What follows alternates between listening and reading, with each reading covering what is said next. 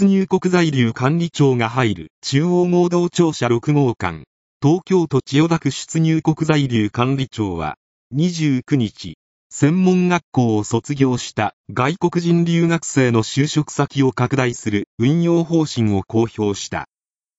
Japan will expand employment opportunities for foreign students who graduated from vocational schools, aiming to keep talented foreigners in the country, the Immigration Services Agency said Thursday.